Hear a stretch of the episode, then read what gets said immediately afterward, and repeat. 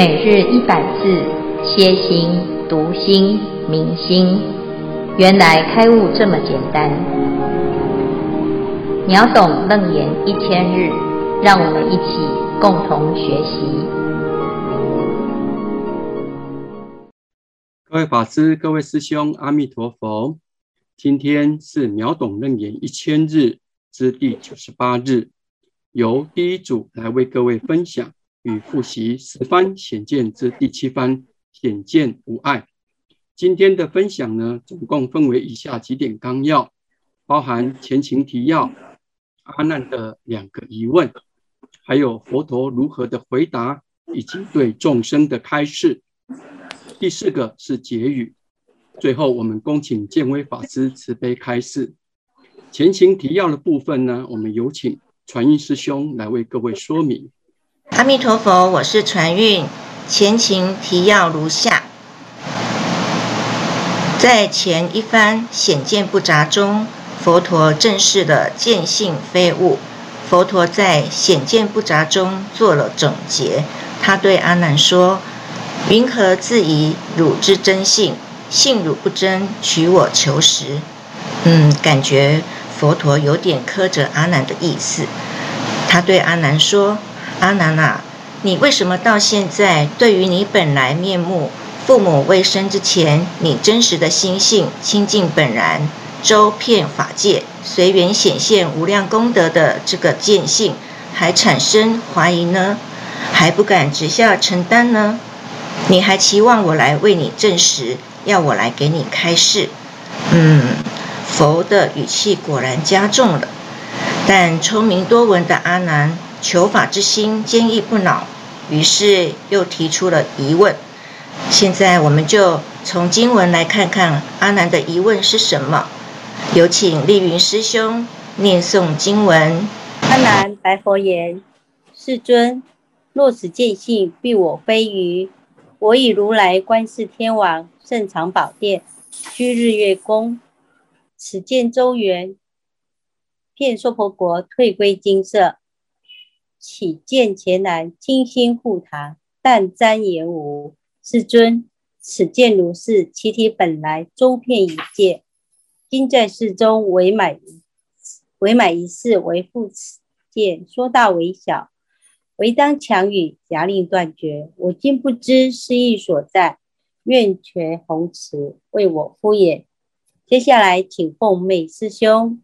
阿弥陀佛。阿难提出两个疑问：第一，见的功能会变大变小吗？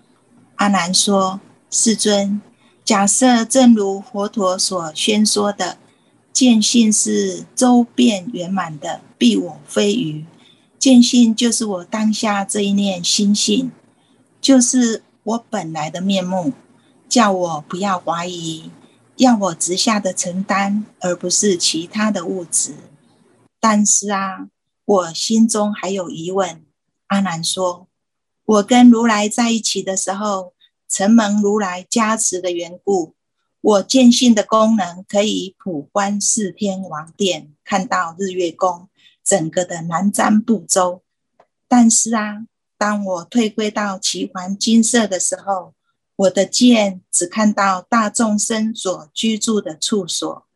我回到这个金星讲堂。”我也只看到讲堂的屋檐跟走廊，我这个见性怎么会缩小了呢？接下来请慈林师兄。阿难的第二问题：见性会被强语夹断障碍吗？阿难又说：世尊啊，您前面说见性它的体性是本来周遍的，可是。当我在四天王殿的时候，我周遍地看到整个娑婆世界。现在回到了清心讲堂的房间当中，我只看到讲堂整个环境。我本来见性在四天王殿的时候是很大的，回到讲堂以后，见性缩小了，是因为墙壁的关系，把我的见性夹断了吗？让我的见性断掉了，变成障碍了吗？我现在不知道这个见性由大变小的功能的道理所在。希望佛陀慈悲为我开示这个道理。其实这里阿难还是质疑见性是一个物质。我们看到佛陀如何回答阿难的两个问题。有请传净师兄念经文。经文：佛告阿难：一切世间大小内外诸所事业，各主前尘，不应说言，见有书说。譬如方器中见方空，吾复问汝：此方器中所见方空，为复定方，为不定方？若定方者，别安元气，空应不圆；若不定者，在方气中应无方空。汝言不知斯义所在，义性如是，云何为在？阿难，若复欲令入无方圆，但除气方，空体无方，不应说言，更除虚空方向所在。若如汝问，入世之时，说见令小；仰观至时，如其晚见其余日面。若足强欲，能夹见短；窗为小斗，能宁无续方，宁无续机，是亦不然。佛陀先回答阿难的第一个问题：见性会变大缩小吗？接下来。请正心师兄为大家说明。佛陀以虚空跟器具来做一个比较，以虚空来比喻广大的见性不变之体，以器具比喻我们因迷雾而产生不同的作用。请看下一页，再向下一页。佛陀告诉阿难说：“我们所见的这一切世间当中。”所见的物质有大小、内外的差别，这些都是来自前尘，就所谓的境，也是来自我执，而非本来面目。再往下一页，佛陀呢，以一个虚空器具来做个说明。方器，请按下一页。方器把这个空气把它拿出来，它是。固定的方形的形状吗？如果是，它就不能够放到圆形的器具里面。请看下一页。事实上，空气是没有固定的形状的，当然可以放到圆器里面。请看下一页。之所以会有方空没有办法置入圆器这个误解，是因为我们把方器跟圆器把它物化。而这个物化的主要因素来自我执，请按下一页，再请按下一页，再引下一页。那我们怎样才能够把这个方器，把这个器具拔掉呢？再引下一页，我执限制了整个器具，限制了大小，所以要把这个方器拔掉，请按下一页。就是把我执拿掉，那么就回到我们本来的自信。我们常因为我执产生的分别，产生的攀缘，把心给限制住了。去除我执，才能够回到那面心的真实状态。那我们啊、请戒语师兄，谢谢。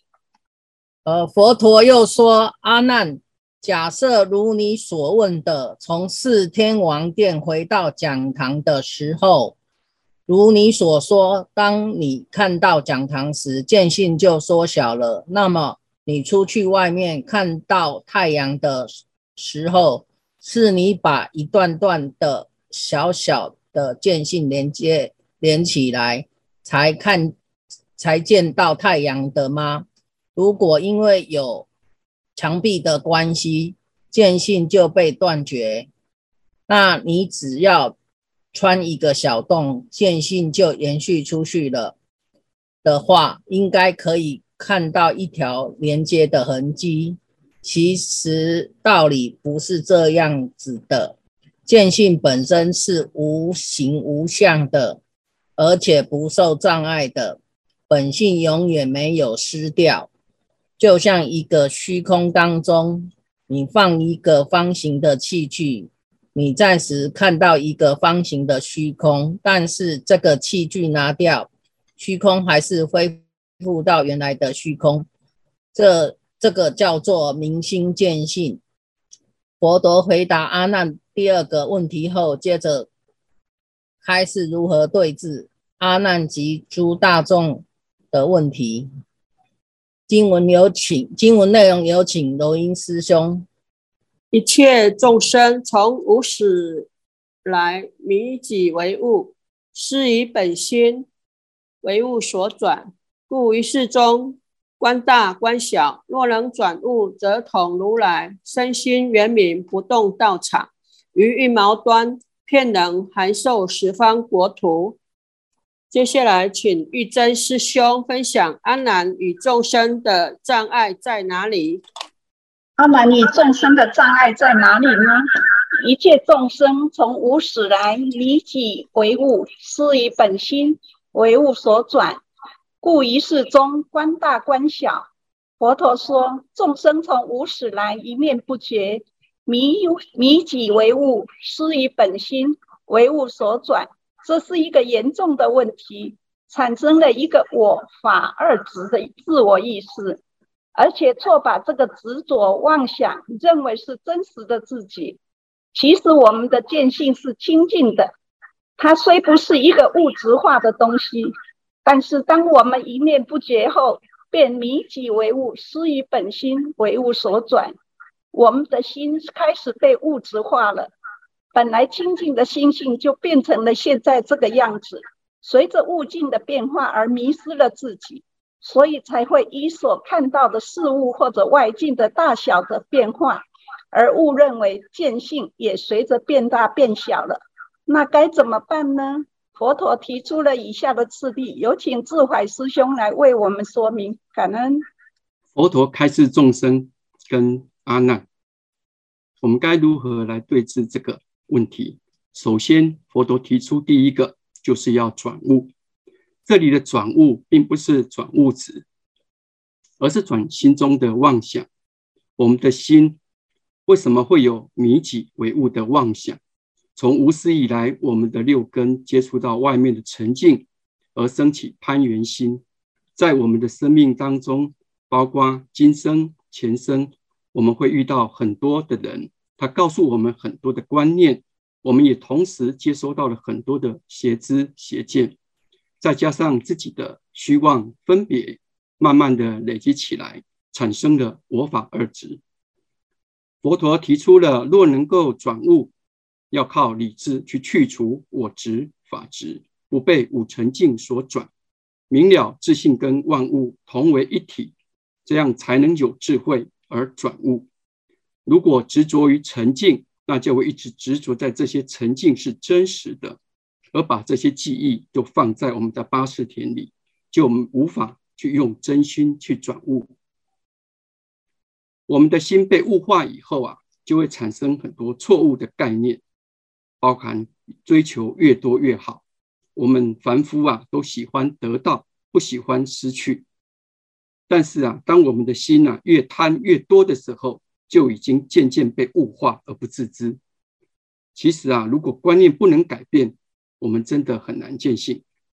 但是啊，圣人的修学刚好是相反的，圣人的修学就是能舍，越舍就越放下，他就越。会拥有更多、越多的功功德跟功能，就能于一毛端能遍能函授十方国土。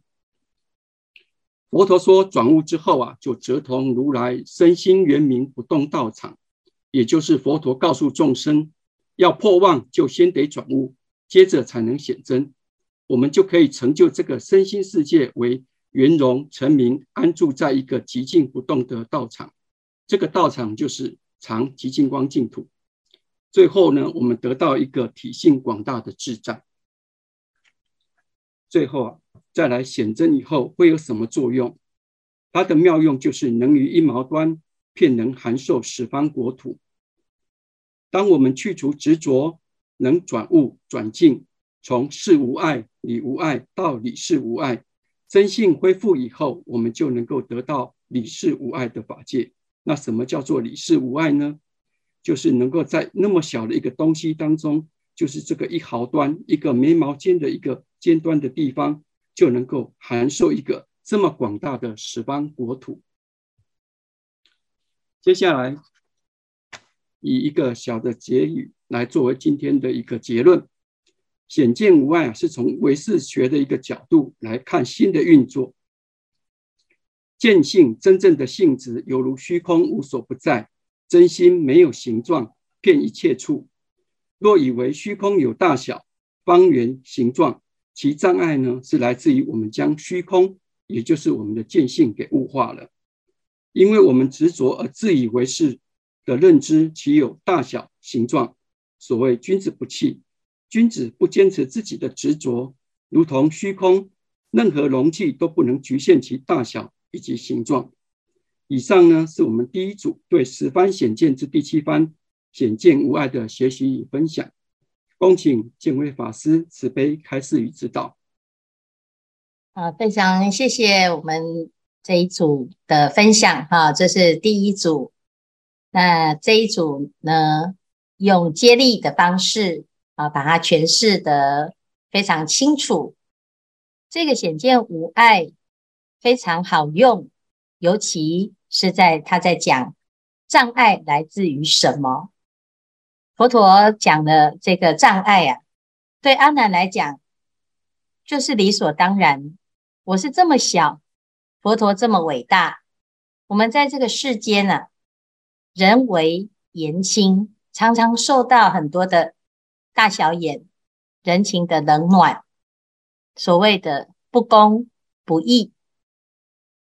那乃至于呢，我们有一天即使掌握了权势。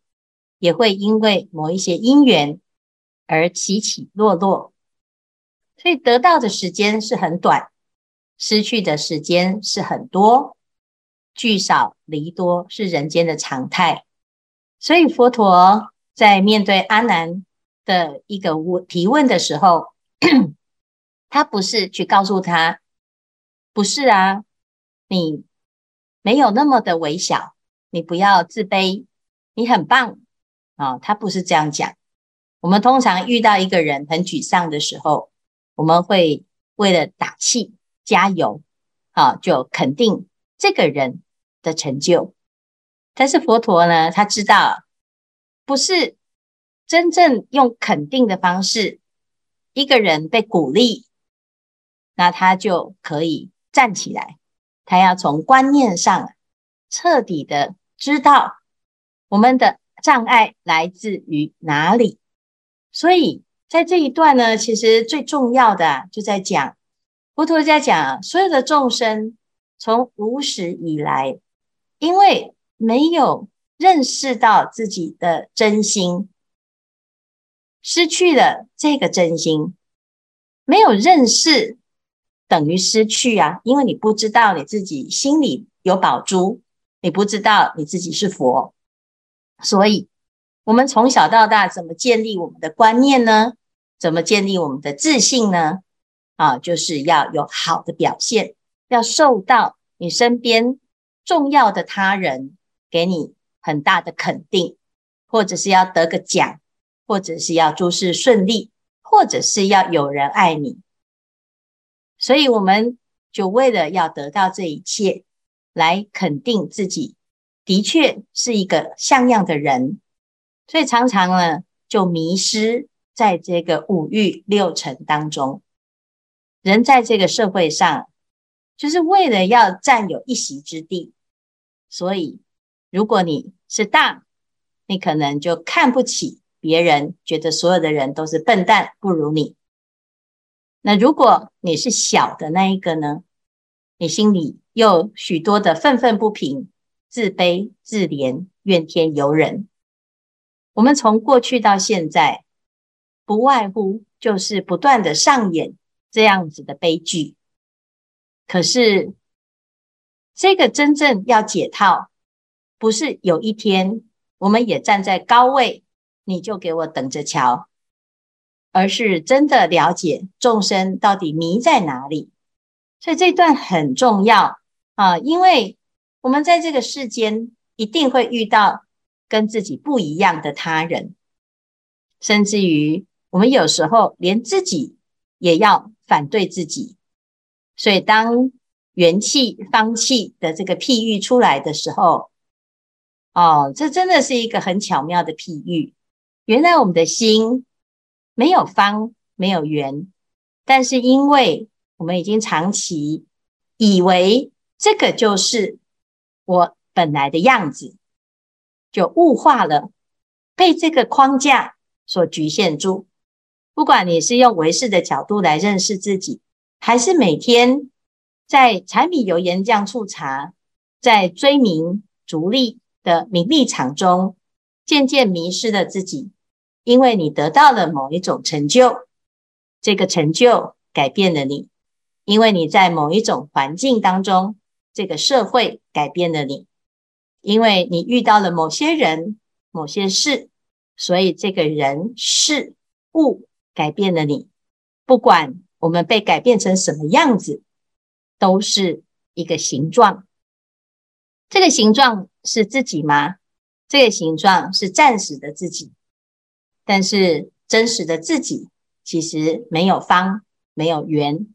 没有任何的形状，它是在任何一个情境当中都是不拘于物，可是我们却把自己的这个无形无相、不拘不束的自在的这一个本体给抛弃了，所以处处是障碍，有大有小，有高有低，有冷有暖，它的原因啊。归根结底，其实只是因为我们错认了自己。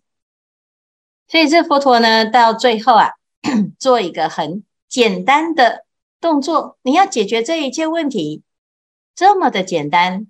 因为这个事情呢，只要自己一个人愿意，你就可以做。有时候我们要改善关系，还必须得对方配合。但是佛陀提出来的解套。他不用天时，不用地利，不用人和，他只要你愿意。所以他讲但除气方，空体无方。你只要把自己的执着，你执着什么？你的执着，你的在乎，他真的这么值得去追求吗？他真的让你逞一时之快？即使你赢了，你又得到什么呢？所以我们要去仔细去看，这个障碍是自己设限的，所以要去掉障碍，也只有自己愿意，他马上当下就解脱。好，所以但除气方，空体无方。这一句怎么这么简简单？只有一个但，但就是只要，只要拿掉就好了，只要放下就好了。只要知道这个不是真实的自己，那你就不会再继续坚持，继续在意气之争，在妄执的上面呢，跟人拼死拼活。所以这一段啊，真的是非常好用。我们的心本来就是如此，本来就是广大无边际，可是我们却要把它局限在小鼻子、小眼睛里面呢。那的确啊，受苦的不只是自己呀，你身边的人呢也倒霉啊。跟一个我执很重的人在一起相处，是多么的辛苦啊！所以为了避免自己受伤，为了避免他人受伤，唯有无我，唯有除掉气方，你的棱棱角角没了，你就自在了啊。所以这个地方啊，佛陀就讲啊。我们真的 这么简单的一件事情啊，如果真的做到了啊，那真的这个世界啊，就是转悟了，就自在了啊。那最后呢，师父分享一个故事啊，这个故事啊啊，就是有一个啊这个老师傅，他教他的徒弟呀、啊。这徒弟年轻，通常就是很容易抱怨，觉得这个也不满意，那个也不满意，看人家都不顺眼，觉得呢自己好像这个修得不错，可是别人怎么都很不会修行。有一天，他就派这个徒弟去买盐巴，买回来之后呢，师父就请他把盐巴放在杯子里面，然后呢搅拌在水里喝了它。大师问：味道如何啊？啊，他说：“哎呀，这个好苦啊！盐巴放太多，这杯子里面这个水太少了，所以好苦。好，那结果呢？这个大师有请年轻人，就把剩下的整包盐全部倒到附近的湖泊，然后呢，就请这个年轻人尝一尝。他喝一喝了之后呢，大师问他是什么味道啊？他说：嗯，很新鲜呢，很好喝。”完全喝不出有咸味耶！啊、那这句这个譬喻啊，听起来很简单，但是其实就是我们自己会很有体会。这个杯子跟湖泊，就像我们的心量一样，就像那个元气跟方气一样。我们的心就是一个小杯子，你不管放什么啊，都痛苦。不是太甜，就是太苦，要么就是太酸，啊，喝也喝不够，渴的不得了，啊！但是如果呢，我们的心量啊，像湖泊一样，像大海一样，广阔无边，容纳无量无边的所有的一切，那么是不是到哪里都很自在，到哪里都很新鲜？好，所以这一段呢，其实佛陀啊，他就跟大众。讲很简单，你只要愿意呀，啊，啊，当我们能够转悟的时候，你跟佛陀是没有差别的，因为我们不是物，不要把自己物化了啊，我们要像佛一样啊，要自在。那这个自在呢，从哪里自在呀？从你的心没有挂碍，《心经》里面讲，无有挂碍，无有恐怖，远离颠倒梦想。